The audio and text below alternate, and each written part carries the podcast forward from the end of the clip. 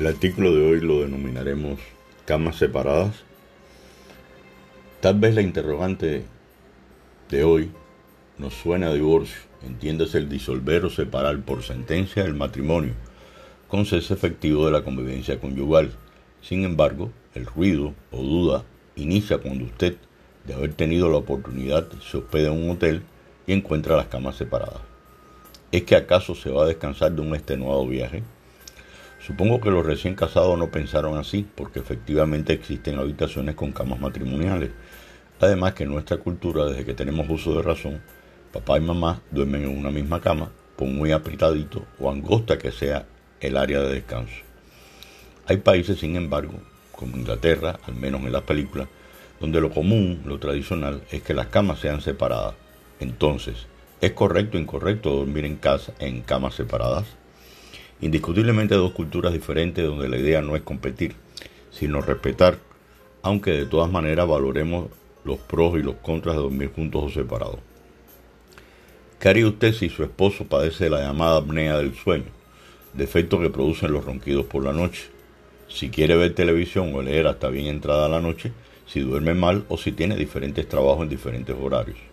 Estudios realizados por especialistas en América del Sur afirman por otra que una de las ventajas de las camas separadas es que hace que la intimidad no sea forzada.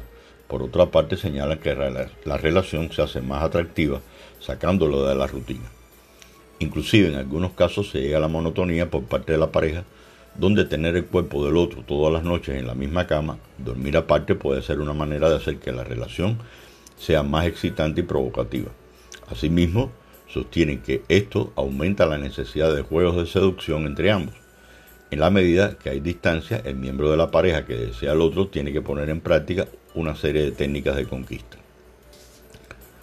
Otros elementos que pueden incidir en que la pareja duerme en camas separadas resulta cuando hay hijos e hijas, que por su edad, frecuentemente en el periodo de la niñez, si hay bastantes camas en casa, solicitan dormir con la mamá, bien por un deseo, hoy quiero dormir con mi mamá, y el padre simplemente toma su armada y cambia de cuarto.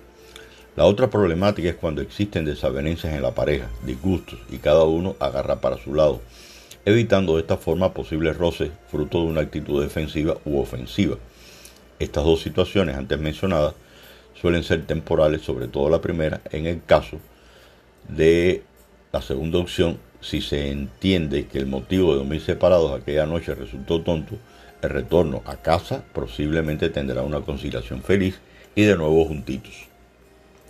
Finalmente, aunque a veces no conozcamos mucho de los por qué, ni se analiza, pero de este lado del planeta Tierra, el cuarto matrimonial o de constituir el símbolo de intimidad, lugar donde se funda la familia, luego la tendencia es que, aunque ronque, haya programas de tele, obvie estos resultados y mantenga de cerca el calorcito del hogar.